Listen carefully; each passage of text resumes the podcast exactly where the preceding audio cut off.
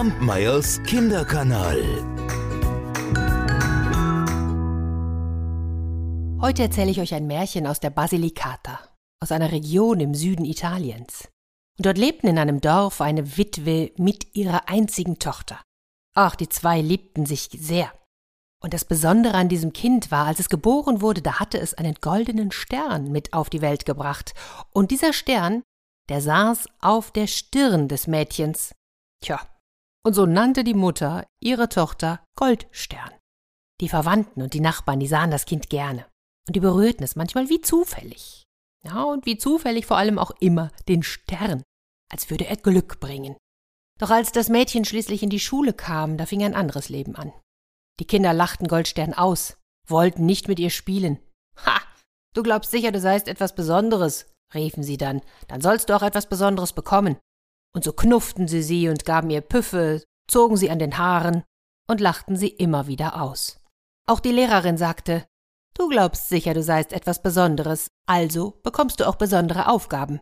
Und dann gab sie dem Mädchen dicke Bücher zum Auswendiglernen und die schwierigsten Rechnungen zu lösen. Aber Goldstern löste alle Aufgaben mit Leichtigkeit. Hm, das ärgerte die Lehrerin, und die Schüler machten sich lustig. Irgendwann wollte das Mädchen nicht mehr zur Schule gehen. Ich halte es nicht mehr aus, sagte sie zu ihrer Mutter. Ich werde fortgehen und ich werde mir eine Arbeit suchen. Die Mutter wollte zunächst nichts davon hören. Aber schließlich, schließlich da gab sie ihr den Segen und sagte, ich wünsche dir alles Glück der Welt auf deinem Weg und gute Menschen, die dir weiterhelfen. Und lass zwischendurch von dir hören.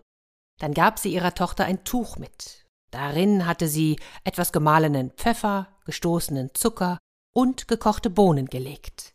Das war damals ein großer Schatz. Goldstern ging also fort aus dem Haus, fort aus dem Dorf, fort aus der Heimat und wanderte und wanderte.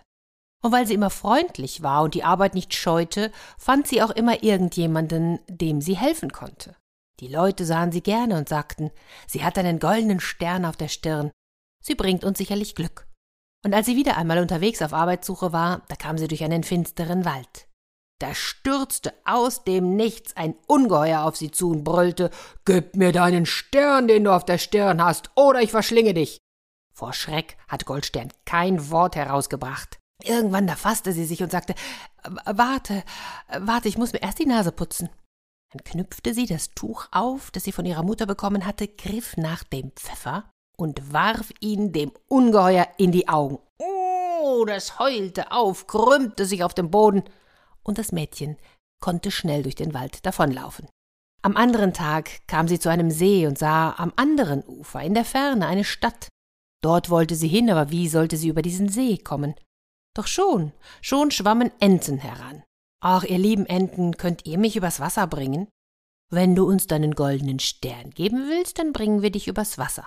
Da knüpfte das Mädchen wieder ihr Tuch auf und sagte, Ach, was wollt ihr mit dem Stern? Ich gebe euch lieber etwas Süßes und fütterte die Enten mit dem Zucker. Da nahmen die Enten das Mädchen auf den Rücken und brachten es geschwind auf die andere Seite. Und in dieser Stadt, da war viel Volk in den Straßen. Wow! Fein gekleidete Leute, einfach gekleidete Leute und manche, die in Lumpen gingen. Egal wer, alle schauten sie Goldstern an, schauten ihr nach.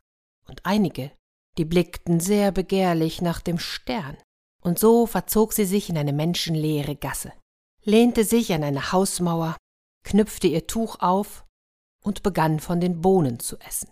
Da kam ein alter Bettler daher, setzte sich ihr zu Füßen und bat um ein paar Bohnen. Ja, ich teile gerne mein Essen mit dir, sagte Goldstern und gab ihm die Hälfte der Bohnen ab. Und als er sich satt gegessen hatte, stand er auf. Verhülle deinen Stern, sagte er, und dann ging er davon.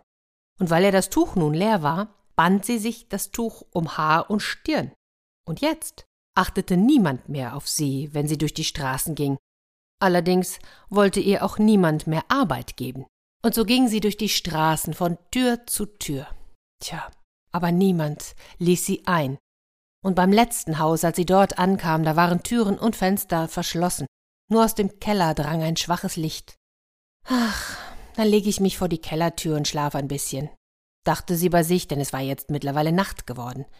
Aber als sie die Kellertreppe hinunterging, da sah sie, diese war voll von toten Mäusen und Spatzen. Goldstern trug eine Maus und einen Spatz nach dem anderen hinauf und legte sie unter den Baum, der neben dem Haus stand. so ein riesengroßer Baum mit einem dicken Stamm und breiten Ästen. Ja, und unter diesen legte sie also die Mäuse und die Spatzen. Und dann fegte sie die Kellertreppe mit einem Besen, der dort stand.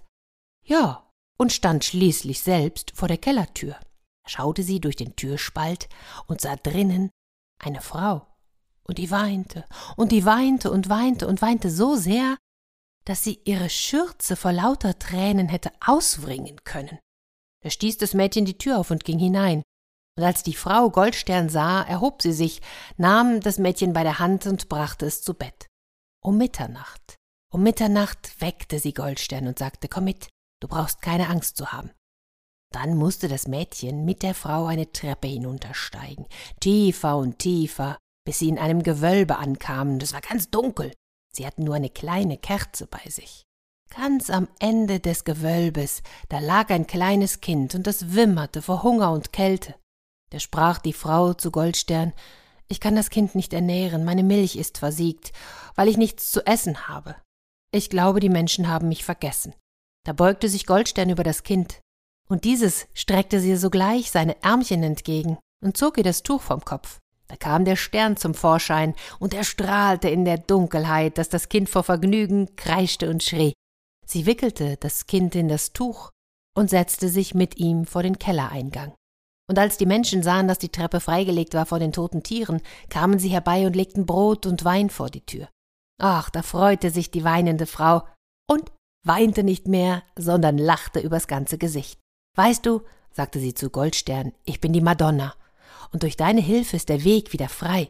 Da nahm sie das Kind an sich und konnte ihm nun, nachdem sie gegessen und getrunken hatte, selbst zu trinken geben.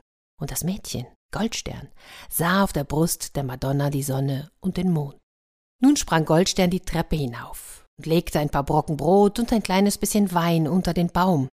Dann nahm sie die Schürze der Madonna und benetzte die toten Tiere mit deren Tränen. Im gleichen Augenblick, da erwachten sie. Die Mäuse verschwanden in der Erde, die Spatzen flogen zum Himmel hinauf und mit einem Mal löste sich der Stern aus Goldsterns Stirn da nahm sie diesen und brachte ihn dem Kind. Und sie selbst, sie kehrte nun singend nach Hause zurück. Diese Geschichte hat mir meine Großmutter erzählt. Vielleicht ist sie wahr. Wer weiß. Kampmeyers Kinderkanal.